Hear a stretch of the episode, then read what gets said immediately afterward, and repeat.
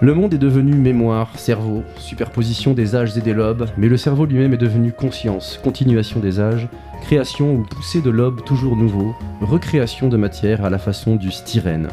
L'écran même et la membrane cérébrale où s'affrontent immédiatement, directement, le passé et le futur, l'intérieur et l'extérieur, sans distance assignable, indépendamment de tout point fixe. L'image n'a plus pour caractère premier l'espace et le mouvement, mais la topologie et le temps. C'est de Gilles Deleuze et pas de moi. D'ailleurs, euh, entre nous, je n'ai même pas tout bien compris. Par exemple, le mot styrène. Mais il m'a semblé bon qu'on reprenne au début, et voilà, au début de cette émission la définition d'une notion assez en vogue dernièrement et sans doute un peu galvaudée. Il s'agit bien sûr du film cerveau. On en avait évidemment parlé il y a quelques semaines à propos de Boys Afraid d'Ari Aster. Et on va sans doute en reparler aujourd'hui car bien que les deux films à notre programme ne s'affichent pas en premier lieu comme du cinéma cérébral, ils sont pourtant bel et bien des visites guidées du cerveau de leurs auteurs. Décousus comme des flux de conscience, organisés selon des structures psychiques qui leur sont propres, l'élucubration ad nauseam sur le cinéma, la politique et la morale d'un Annie Moretti dans Vers un avenir radieux, l'imagination maniaque et proliférante d'un Wes Anderson dans Asteroid City. Deux films présentés en compétition officielle lors du dernier festival de Cannes, qui ont un récit et des personnages, mais qui pensent volontiers à autre chose, qui naviguent à vue dans un océan d'idées, pour trouver nos repères dans ces labyrinthiques réseaux de synapses, ou de styrène, je ne sais pas, j'ai fort heureusement avec moi les plus grands neurologues du monde, puisqu'il s'agit bien sûr de Guillaume Aurignac, qui fait son grand retour dans Sortie de secours, bonjour Guillaume, de Muriel Joudet, la petite styrène, et notre invité de marque, le rigoureusement cérébral et néanmoins passionnément organique, Nicolas Pariser, réalisateur notamment du Parfum Vert et d'Alice et le maire. Bienvenue à toi Nicolas. Bonjour. Bonjour, Nicolas. Bonjour. Très heureux d'être avec vous. Ben, nous aussi. Je suis pour ma part Théo Ribeton, vous écoutez Sortie de secours, votre cerveau est prêt, le nôtre aussi, alors montez tout de suite dans le vaisseau spatial, on s'envole vers le désert américain pour Asteroid City.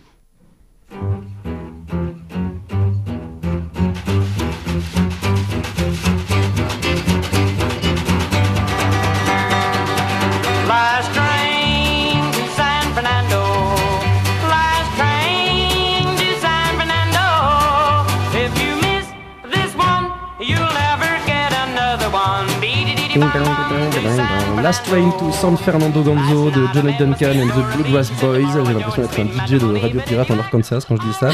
Asteroid City est une petite ville fictive, probablement située en Arizona ou au Texas, qui va accueillir dans les années 50 une convention de jeunes scientifiques perturbée par un événement inattendu, la visite d'un vaisseau extraterrestre.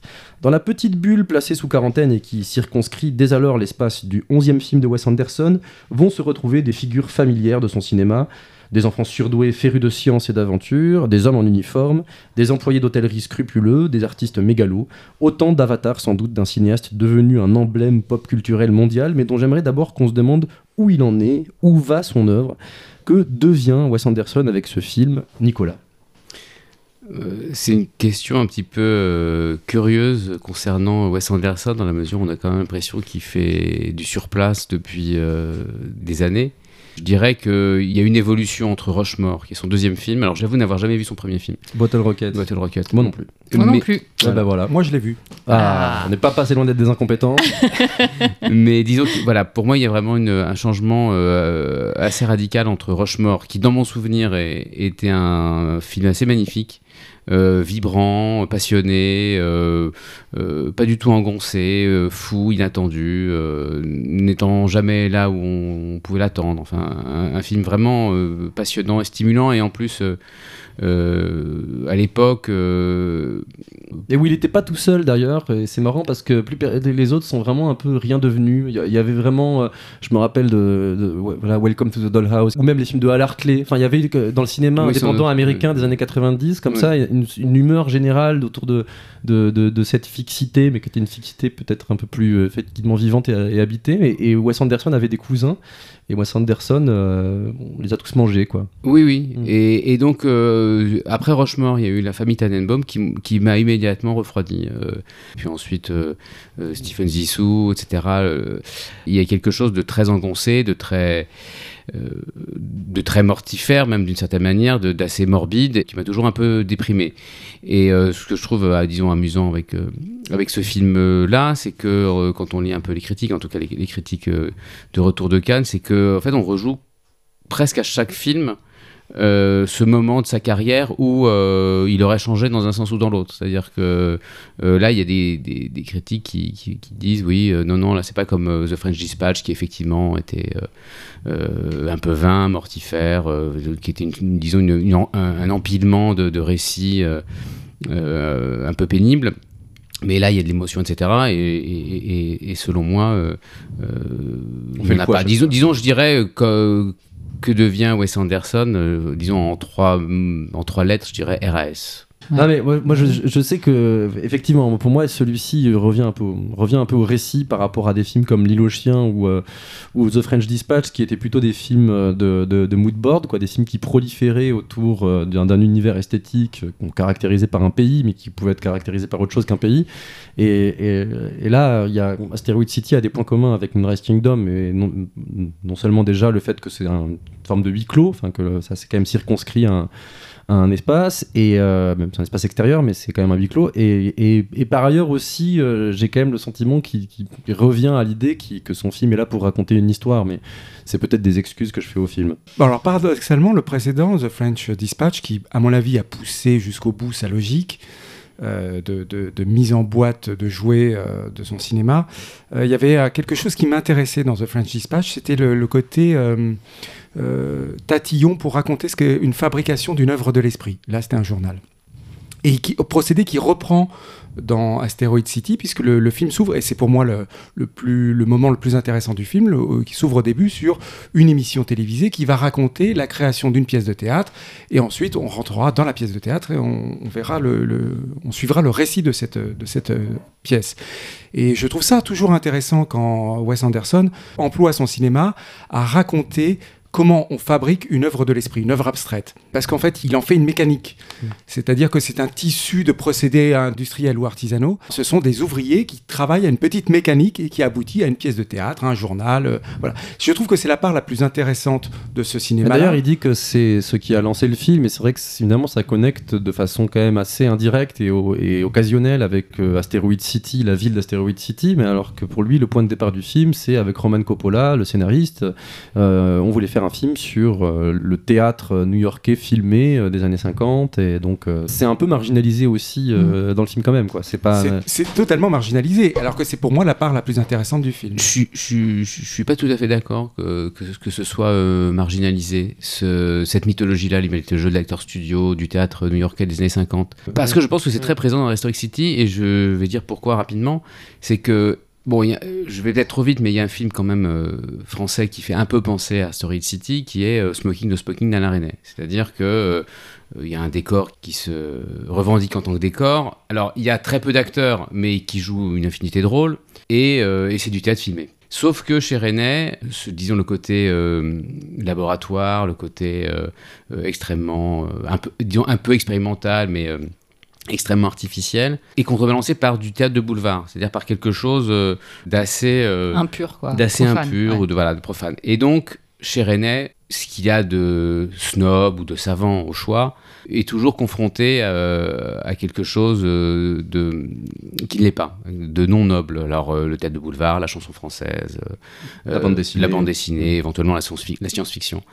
Or euh, là, euh, j'ai l'impression que Wes Anderson euh, on va dire, gèle, emprisonne, quelque chose qui est déjà noble, quelque chose qui est déjà, rend, noble quelque chose qui est déjà noble, ou en tout cas se confronte presque à lui-même, c'est-à-dire que entre Elia Kazan et Wes Anderson, bon, Elia Kazan avait une renommée internationale mille fois plus grande que Wes Anderson, mais enfin, c'est des auteurs du même type qui sont dans le même champ, c'est-à-dire ce dont, ce dont deux auteurs qui font des, des festivals internationaux, qui sont respectés, etc. C'est le début du, du, du moi hypertrophié du cinéaste. Enfin de, j'ai l'impression qu'il s'intéresse à ça parce que c'est le moment où justement les acteurs se prennent pour des artistes, tous les cinéastes se prennent pour des artistes. Oui, Donc finalement, il est à l'origine d'un geste euh, dont il est l'héritier. Donc, donc justement, période. exactement. Et donc en fait, le fait que le film soit un faux film de science-fiction, mais un vrai film sur euh, le théâtre euh, intellectuel new-yorkais des années 50, euh, est une des 3, 4, 5 choses qui rend pour moi le film euh, très asphyxiant. C'est-à-dire que euh, c'est du cinéma d'auteur au cube, en fait. C'est c'est de l'art euh, sérieux, noble, au choix, au cube. Alors moi, il y avait sur, il y a, a circulé sur Facebook un texte d'Axel Roper qui reprochait également le, le film de Wes Anderson et, le, et Alain René, où elle disait René est jusqu'au bout habité par la catastrophe, celle de l'histoire de l'humanité, là où Anderson, à part peut-être dans le Grand Budapest Hotel, a décidé que même l'obscène histoire du XXe siècle ne le concernait plus. Disons que l'inquiétude n'a jamais quitté René et que cela a suffi à donner quelque chose de troublant même à ses films les plus empaillés.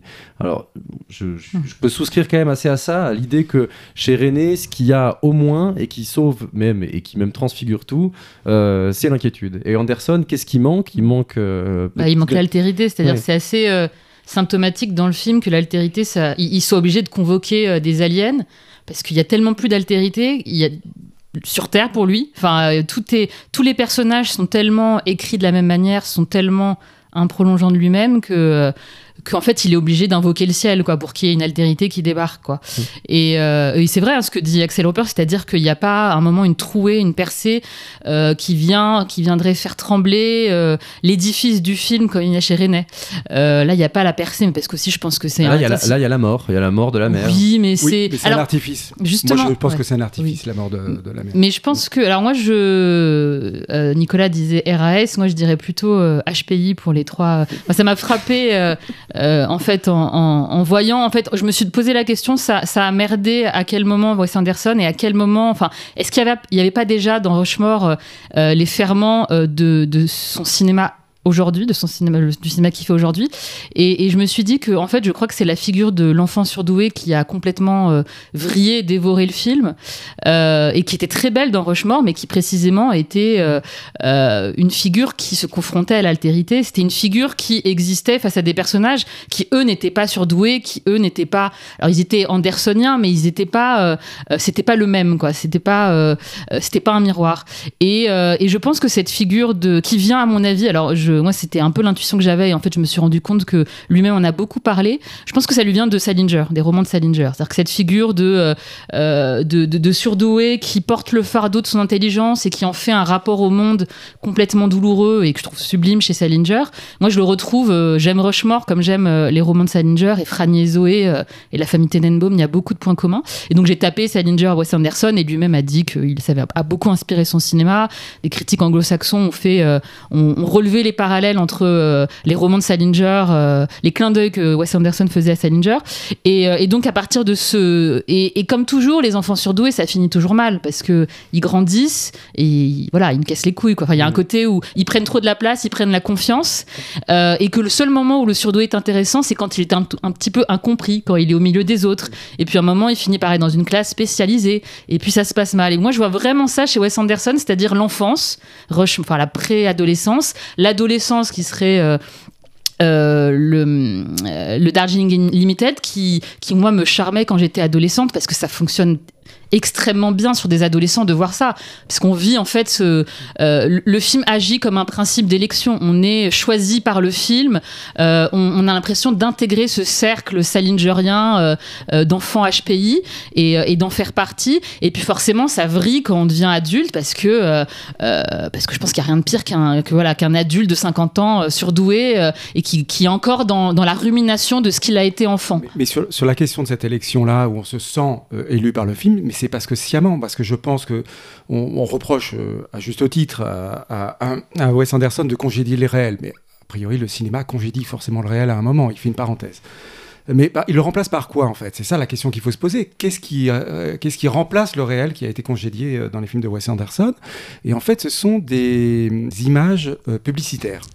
Et tout est une publicité. Mais qu'est-ce qu'il vend en fait? On ne sait pas trop ce qu'il vend. Et en faisant ça, euh, je trouve qu'il fait un petit truc de petit malin en disant le centre de mon film, c'est euh, la mort de la mère en fait. comme chez Salinger il manque toujours un personnage il y a toujours un trou comme ça Mais une absence je trouve ça très factice Oui, en bien fait. sûr. Parce que la vraie, la- la- le vrai moteur de son cinéma, c'est l'empaillage. Il veut tout le temps empailler. Et en fait, c'est le, je crois que c'est aujourd'hui dans les cinéastes euh, euh, les grands auteurs euh, internationaux, c'est notre serial killer.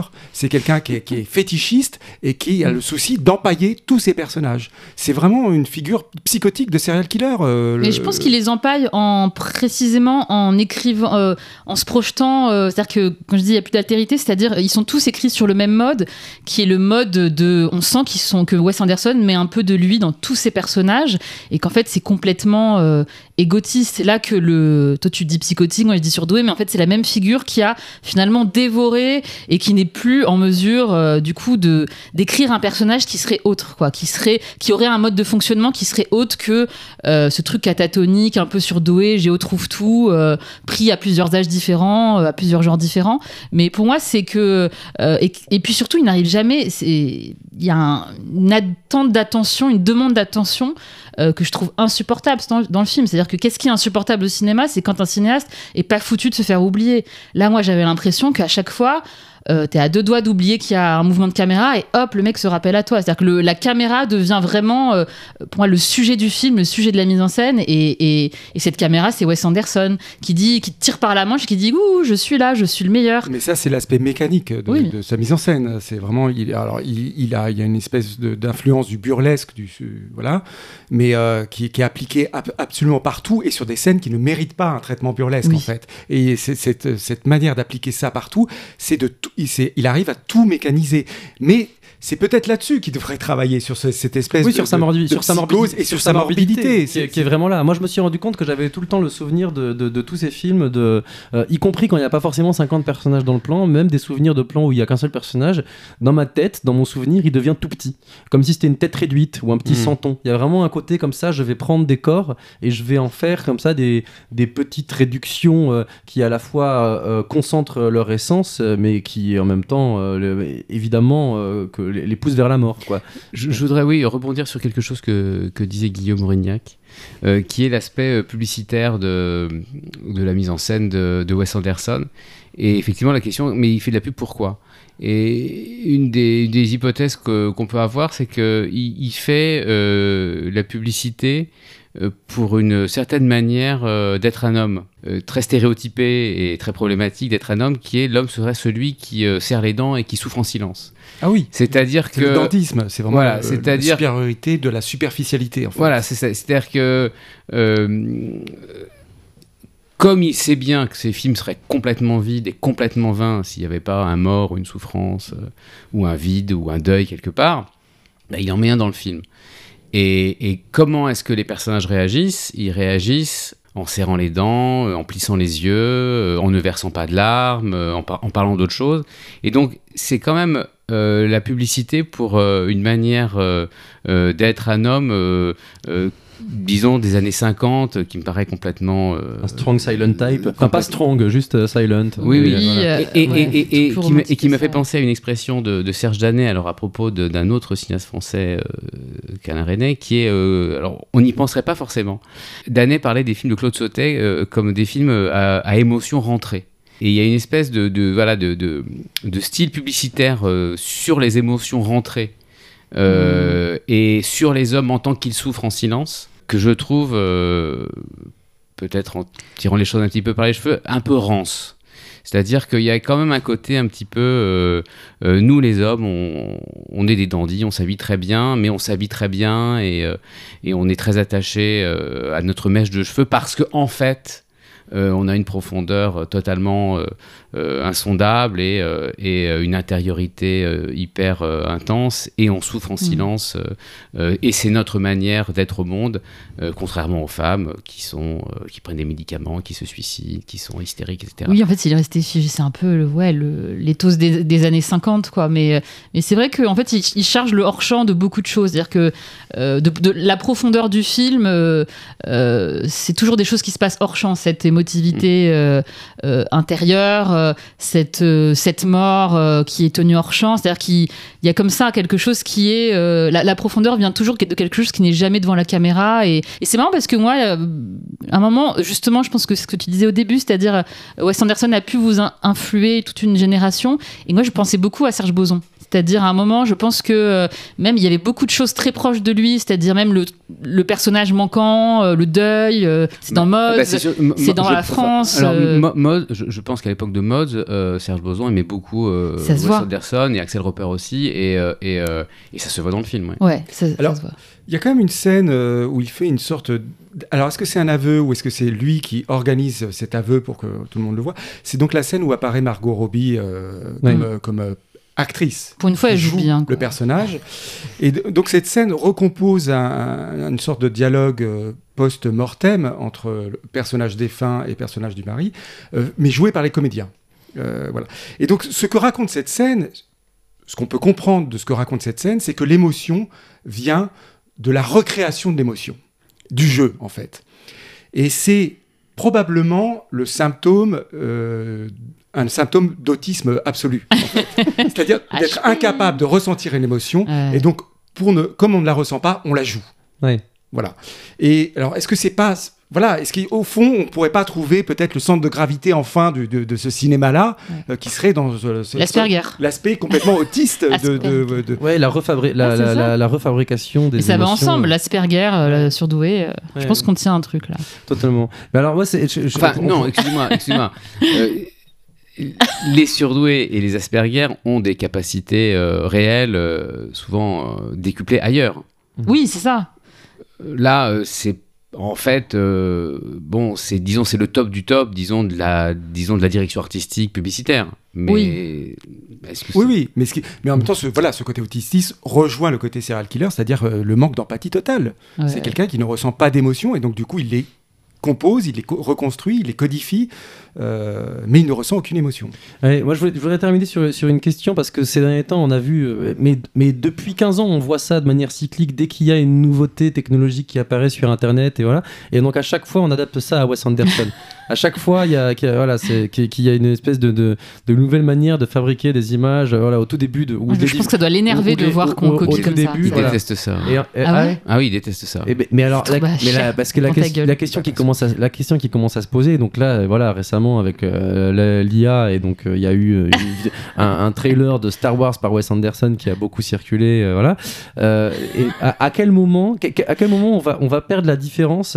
Et quelle est la différence en fait entre une parodie de Wes Anderson euh, réalisée par ce genre de technologie et un film de Wes Anderson Est-ce que cette frontière-là, elle est en train de, de se, de se flouter? Moi, je trouve que c'est symptomatique, quoi, qu'on arrive à ce point, que ce soit le cinéma euh, le plus euh, qui Le peut plus se réduire à un algorithme, quoi. Je trouve ça, euh, ça dit tout. Et je, comme tu dis, ça- si ça, enfin, ça m'étonne pas que ça l'énerve, parce que ça veut dire que, bah, comme c'est une logique algorithmique, bah, on n'a plus besoin de lui. C'est-à-dire, on pourra générer des films de Wes Anderson même après sa mort. Et donc, pour moi, il y a aucune aucune différence, si ce n'est que euh, euh, j'imagine que ça fait longtemps que j'ai pas vu des parodies, mais que la parodie va euh, va être un peu dans l'excès, va euh, pour se montrer, euh, pour, pour faire un pas de côté. Non, même pas. Non, là, là- là, Ouais, franchement, ouais. celle de Star Wars. Bah non, mais je pense qu'il n'y en a pas, mais je sais pas Ouais, vous non, non, c'est en, train de se- c'est en train de se rapprocher. Bon, il n'y a encore aucune intelligence artificielle capable de faire un, un podcast sorti de secours, tant mieux pour nous. Euh, donc on va clore là-dessus. Elevated soupe au chou, j'ai pas pu le caler, mais j'avais vu cette vanne sur Twitter et je trouve que c'était un très bon, très bon résumé Bravo, du film. Elevated aux soupe au tweetos. chou, bravo au twitto. Et donc c'est fini pour euh, Wes Anderson. On va tout de suite euh, partir pour un cinéaste qui lui aussi euh, fait un petit peu système. Enfin, en tout cas, on va pouvoir en discuter. Il s'agit de Nanni Moretti.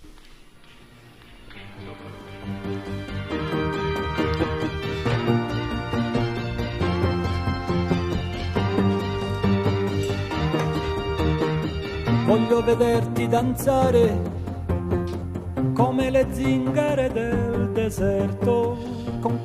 Voglio vederti danzare, j'ai un accent incroyable en italien, de Franco Battiato.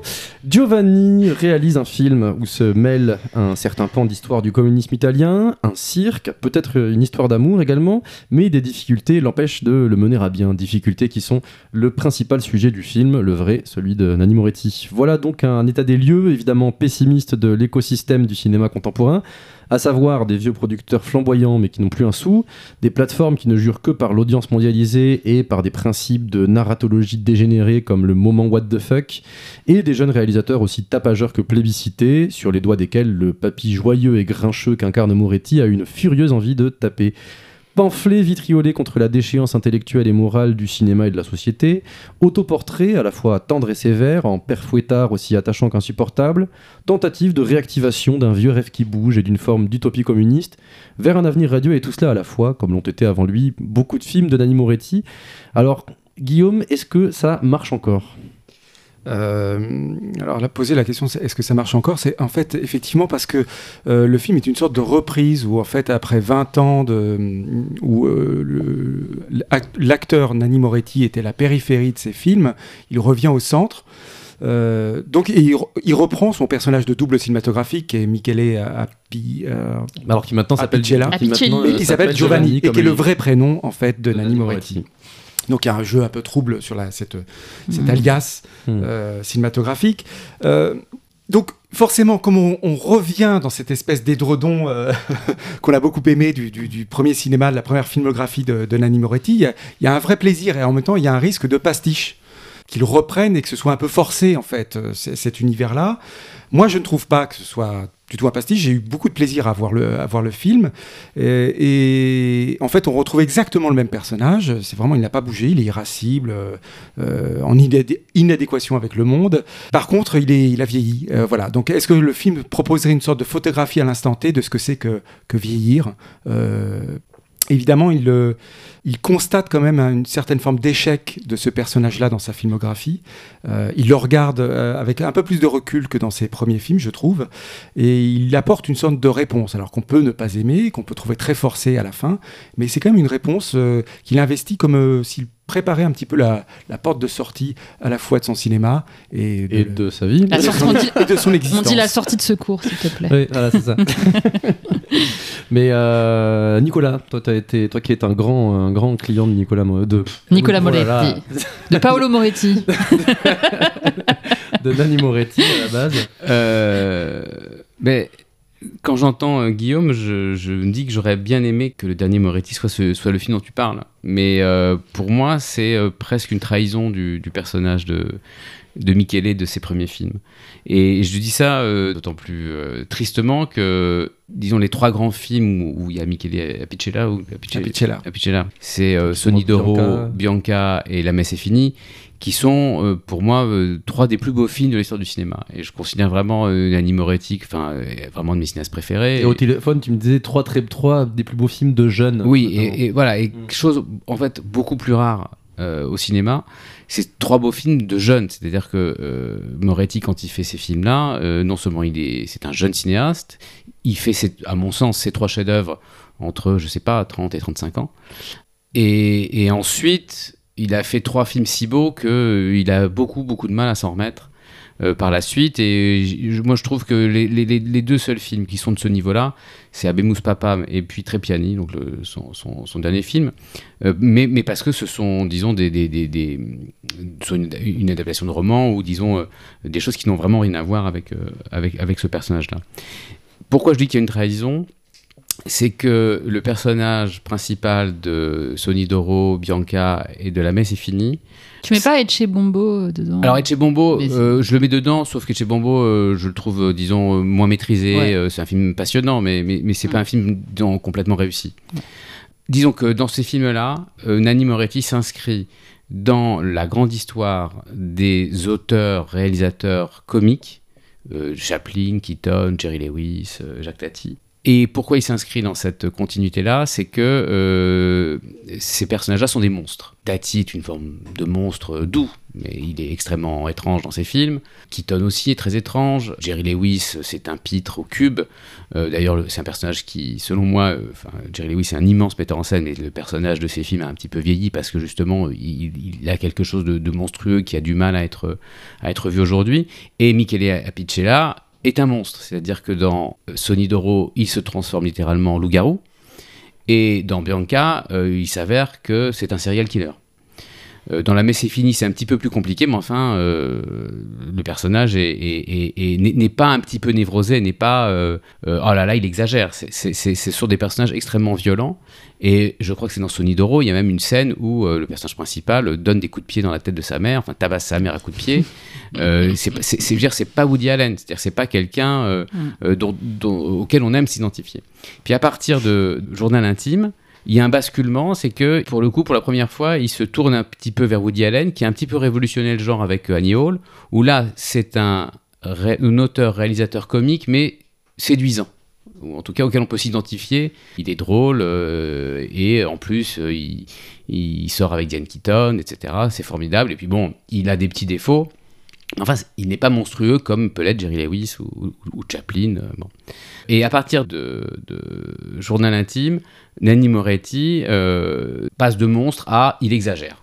Oh, quand même, euh, il est chiant. Oh, quel emmerdeur, il exagère. Mais le lecteur de Télérama pour qui le film est fait l'adore en fait. Ouais. Parce qu'il gueule contre Berlusconi, il gueule contre la violence à la télévision, il gueule contre, euh, je sais pas, le Panini euh, qui n'a plus le même goût qu'avant. euh, euh, Oui, mais il gueule contre un déclin à la fois intellectuel et, et lifestyle. voilà, quoi. et en fait, il y a un devenir éditorialiste euh, de son personnage à partir de Journal intime. Dans April, alors euh, qui est un film extrêmement mineur si on est sympa, euh, oui, enfin un film édito, etc.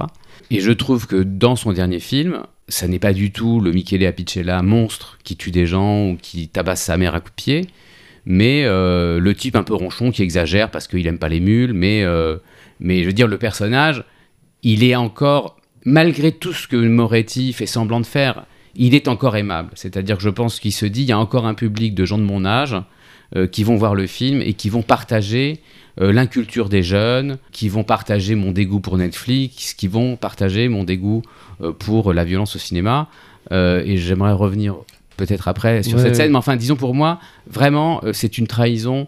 Euh, ce film-là est une trahison. de Alors pourtant, il donne quand même des espèces de billes euh, sur. euh, il, il se dépeint comme absolument rejeté par sa famille, par sa femme qui le quitte. euh. C'est- une vraie question devant un film de savoir si c'est une posture ou si il se raconte réellement comme un homme invivable et voilà. Alors, non, je ne crois pas qu'il se raconte comme un. un- Mais je ne suis pas d'accord non plus avec euh, ce que dit Nicolas sur les, sur les, la- les premiers films de, de, de Nanni Moretti, parce qu'en fait, paradoxalement, on s'identifie au personnage de Michele Apicella et euh, on le trouve charmant. C'est un monstre, mais on le trouve charmant. Et on s'y on s'y identifie totalement. Oui, mais on est douché à la fin. C'est-à-dire Ah, que dans, oui, d'accord. D'accord. Dans Ça, Bianca, ça, on dit ah génial, on est comme lui. Et puis, Mais- en fait, il a, il a tué. il Mais a je tué crois que c'est là où il fait une variation dans ce dernier film, c'est que la fin, effectivement, n'est pas une douche, euh, on va dire, sanglante euh, et acide. Euh, là, c'est le contraire. C'est Là, exactement le contraire. Et en fin, c'est fait, une douche quoi, une douche. et en chaude, fait, euh, c'est c'est- alors alors que la, la douche est. c'est un bain même. enfin, ouais. C'est une chanson de Jean Ferrat. Je pour- on pourrait même dire que la scène de la en, en, en- en parodiant euh, tout ce qui a pu être dit sur le, le film de Spielberg, la scène de la douche Ouais. Oh là.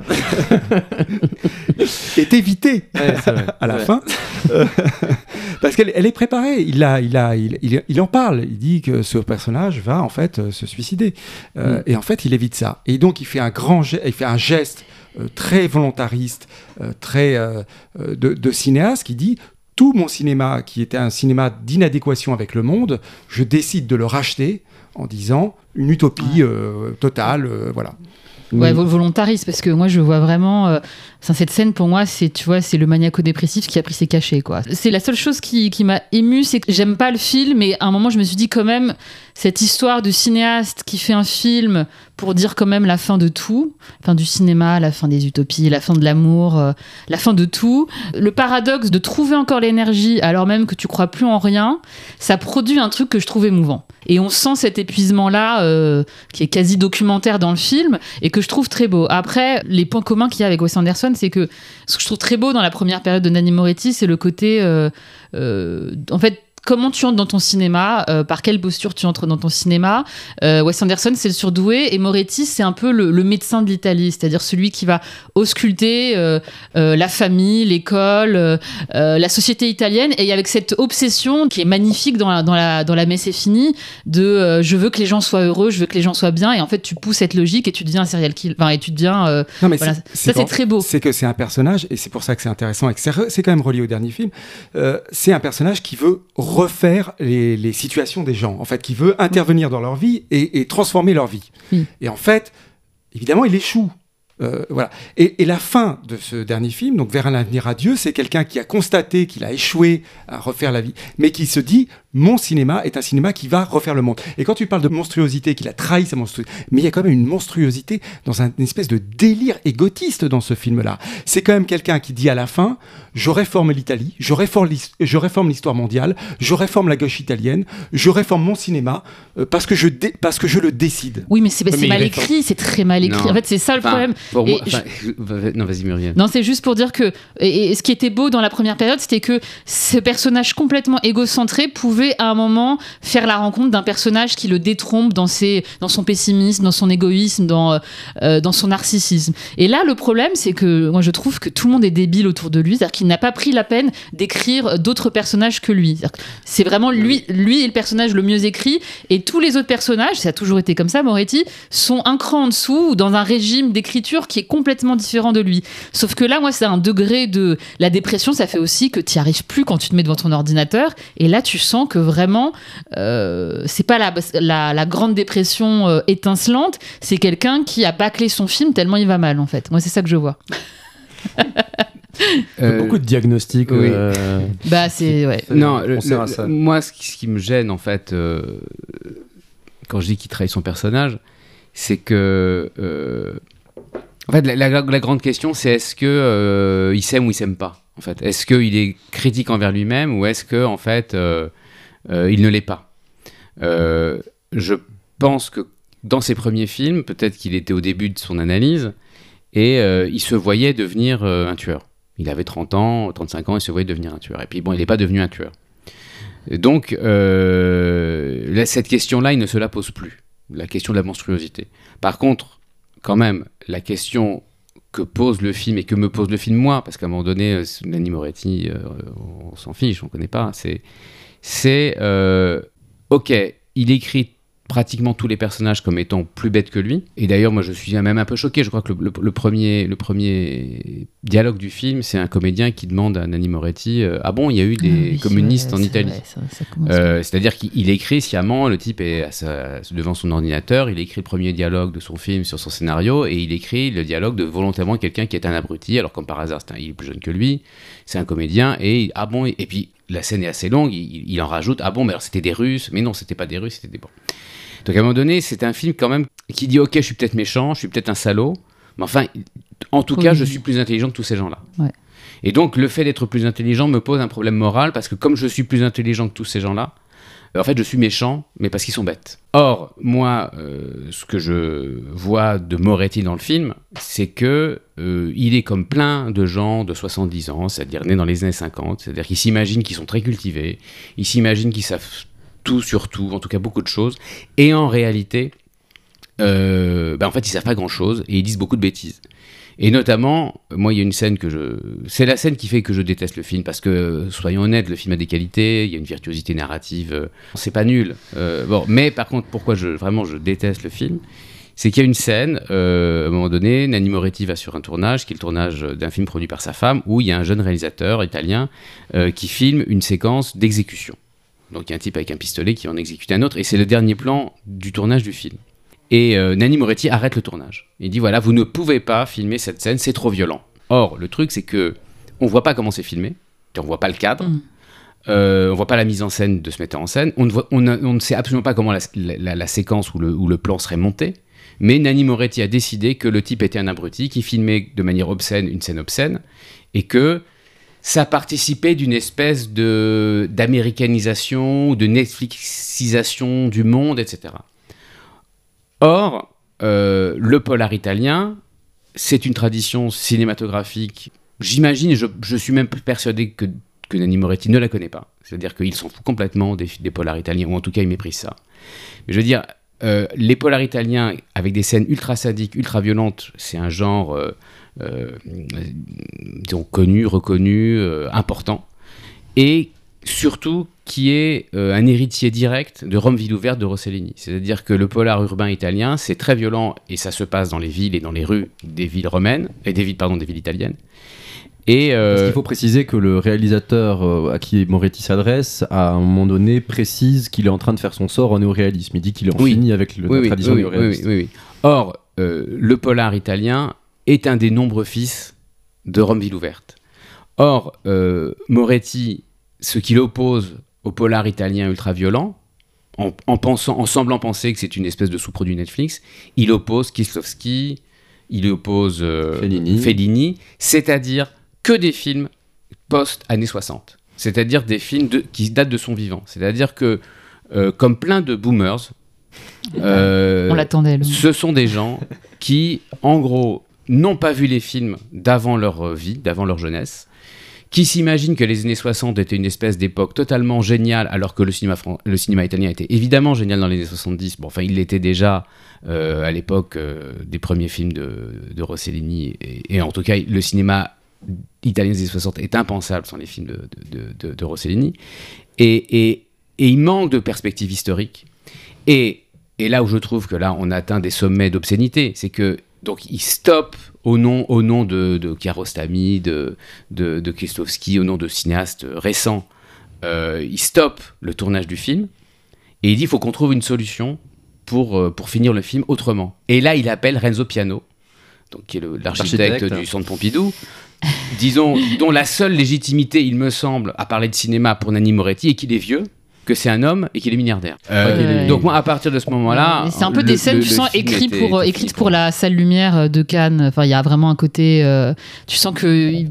Il- Voilà, il y a, y a cet automatisme. Bon, mon film va être traqué. Enfin, vraiment, même la, scène pour, dans Netflix, tu sens qu'il y a quelque chose qui est écrit euh, euh, pour, ce public-là. Quoi. Enfin, moi, ça me frappe. Et après, moi, juste pour le parallèle, moi, je trouve vraiment que c'est son Abemous Papam perso, c'est-à-dire euh, son côté, voilà, Bartleby, mais avec ceci que, en fait, il s'y met. C'est-à-dire, normalement, c'est je préfère ne pas, mais bon, Thierry Frémaux m'a appelé, nan, et je, vais refaire un film, mais en fait, je n'y crois plus. Donc, pour moi, il y a vraiment, il n'est pas allé au bout du geste, qui pour moi est, pu- est vraiment du côté euh, de, de Bartleby. Et il est encore suffisamment égoïque et narcissique pour se dire, bon, j'ai encore des trucs à dire, mais comme tu dis, mais, ça finit en Finkelkraut, quoi, mais- en fait. non, mais si, si, si, si il n'y croyait plus, il ne finirait pas son film.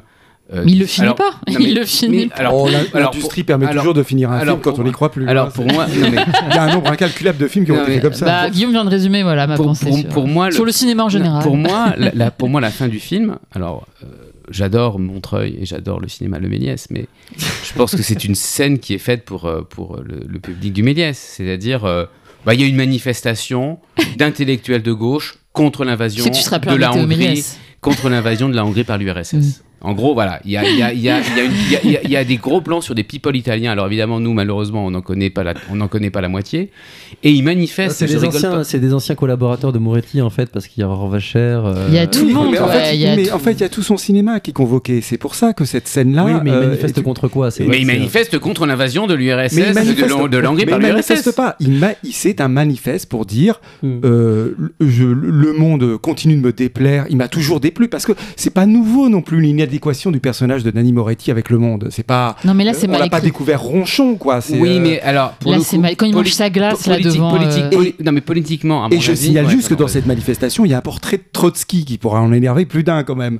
Alors, je voulais pas, je voulais pas parler du portrait de Trotsky, mais euh, quand à un moment donné, oui, mais pas- pourquoi est-ce qu'il y a un portrait de Trotsky? Parce que bah, parce qu'il choisit Trotsky contre Staline, c'est quand même un truc très, très pas- amusant. Pas, du tout. Pour, pour moi, pas du tout. C'est beaucoup. C'est enfin, euh, évidemment, il, il- il choisit Trotsky contre Staline, mais à un moment donné, il y a une scène dans le film où il dit voilà, euh, il y a le décorateur qui lui propose euh, une affiche à mettre dans le décor, et sur l'affiche, il y a Lénine et Staline. Mhm. Et il dit Ouais. je ne veux pas qui est Staline, parce que je ne veux pas qu'il y ait de dictateur dans mon film. Or, à côté, il y a Lénine. Et c'est lui le dictateur Et en plus. surtout, c'est Voilà, ça. bam. mais, Allez. mais, mais, mais- À la semaine prochaine. C'est là, où il faut se poser la question de cette petite monstruosité, de dire que Lénine n'est pas un dictateur, de reprendre la figure de Trotsky Mais à non, la mais- fin. Et, Mais les- les- la question que Lénine ou soit ou soit ou non un dictateur, Non, je m'en fiche. On est dans, en fait, on est dans le catéchisme communiste. Déjà, mais si, mais, mais- bien sûr que si. On est dans un, mais à la fin, la manifestation, ils sont tous On- on est super bien le- habillés, on est- super on est joyeux. dans le catéchisme- Avec, avec, avec une- je veux dire, quand Adèle On est dans le catéchisme dé- non mais quand on Adèle- est dans le quand- catéchisme d'extrême gauche. non, quand- pas Pas du le jingle de communisme, réplique, d'extrême gauche. Mais non, euh, les communistes ont, les communistes ont renié Staline depuis 70 ans. Et comment tu passes de, Non, de, de si. Trotsky à Delenel C'est-à-dire que je ne vois pas la, je ne vois pas, disons, la crédibilité de tous les gens qu'on voit à la fin du film, avec le Colisée derrière, hyper content d'être romain en Birkenstock, euh, avec un portrait de, de, de, mais de encore- Trotsky. en- C'est, pour le coup, c'est du spectaculaire euh, concentré, vraiment, Mais en, pas- mais en barre. Mais c'est pas la question de la crédibilité de, de cette sé- séquence-là. C'est une séquence qui est interne au cinéma de, de, de Moretti. C'est une séquence qui dit mon cinéma. En fait, m'a servi qu'à une seule chose, à reconstruire le monde comme je le souhaitais. Non, mais mais ne le reconstruit dans, qu'à l'intérieur de dans- son dans le propre même cinéma. genre. mais faire une manifestation, c'est pas Non, reconstruire le surtout monde, quand enfin, tu surtout vois, quand on est cinéaste. quand tu tu vois. vois, mais, euh, mais, mais Douleur dire, et gloire de dire- Almodovar, là mais- d'un seul coup tu vois, c'est-à-dire que t'as vraiment la différence entre les deux parce que c'est un peu les, c'est un peu les mêmes films. La différence c'est que y en a un qui est écrit et l'autre qui ne l'est pas quoi. C'est-à-dire mais sinon c'est la même, ce truc de euh, dans mon cinéma mais je c'est pas- réinvente pour le moi, monde, c'est je pas du tout les mêmes le films. monde. Ils sont très, Oui mais ça finit sur la même tonalité de machine. euh, Dans le Moretti, encore une fois, il y a ce euh, geste, ce geste euh, qui est quasiment, c'est enfin, c'est- c'est c'est- c'est du Tarantino, c'est de refaire l'histoire. Euh, voilà. Non mais Euh, ce film-là il est juste très imaginaire. mauvais. Enfin c'est c'est un, un problème Et de facture. et donc, c'est non, mais quelqu'un ça- qui le film qui tourne dans le film, c'est-à-dire vraiment c'est des scènes où tu ne t'intéresses Oui, pas. ça- ça, c'est c'est ça le moi le problème principal. Je comprends tout ce que enfin je comprends ce que tu dis Guillaume, mais c'est que ce film-là n'existe pas. C'est des gens en costume. Mais, ça, c'est la question qui doit se poser des films dans le film de, Nanni ça. Moretti. Bah parce que, parce toujours, que, Mia Madre, le film dans le film est très mauvais. Oui, c'est il est ça. très mauvais. C'est souvent un peu le cas des oui, films, dans et de bien- tous les films. et dans le moi, film. je suis, ouais, mais moi, je suis, à peu, minimum, ouais. je suis à peu près sûr que Nanni Moretti, il est sûr euh, que son film ne serait pas si mauvais. Et en tout cas, il pense qu'il serait meilleur que le film que réalise l'autre réalisateur. Euh, Oui, oui, Ouais. sans doute. ouais. Il n'a il a pas conscience que le film avec le, le- le- le cirque hongrois euh, serait irregardable. Hmm. Mais en tout cas là le plan de la corde au cou, moi, c'est le seul moment où je me dis ah là il nous dit un truc quoi.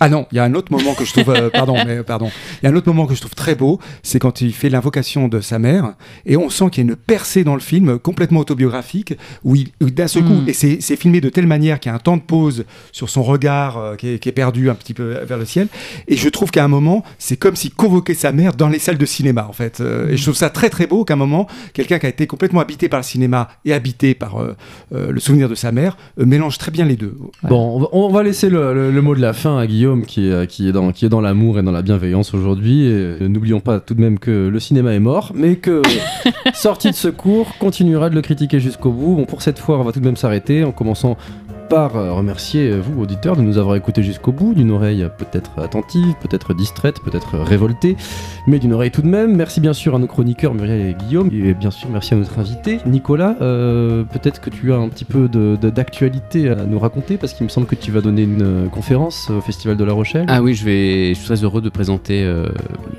Bonne chance de Sacha Guitry au Festival de La Rochelle. Je crois que c'est le 6 juillet. Et de donner, tu fais une conférence sur Sacha sur Et Sacha je fais une conférence euh, enfin, sur Bonne chance de Sacha Guitry. D'accord, Ouais. très bien. Eh bien oui, mais on, on- Sacha Guitry qui va ressortir en salle dans pas, dans pas mal dans quelques À la rentrée, je crois, il qu'il y a, y une dizaine de vont ressortir. ouais. Et ben on essaiera peut-être d'en d'en parler ici parce que c'est une passion de certaines personnes, enfin en tout cas de moi. Euh, on se quitte pour cette fois, on se retrouve très bientôt pour une dernière émission érudite et cinéphile avant les, les vacances d'été que nous allons passer tous ensemble sur un yacht extrêmement polluant mais où il n'y a Oui. curieusement aucune connexion à vous internet. Euh, donc voilà, et ben on vous dit à très bientôt et protégez-vous bien du soleil et mettez de la crème. Allez, salut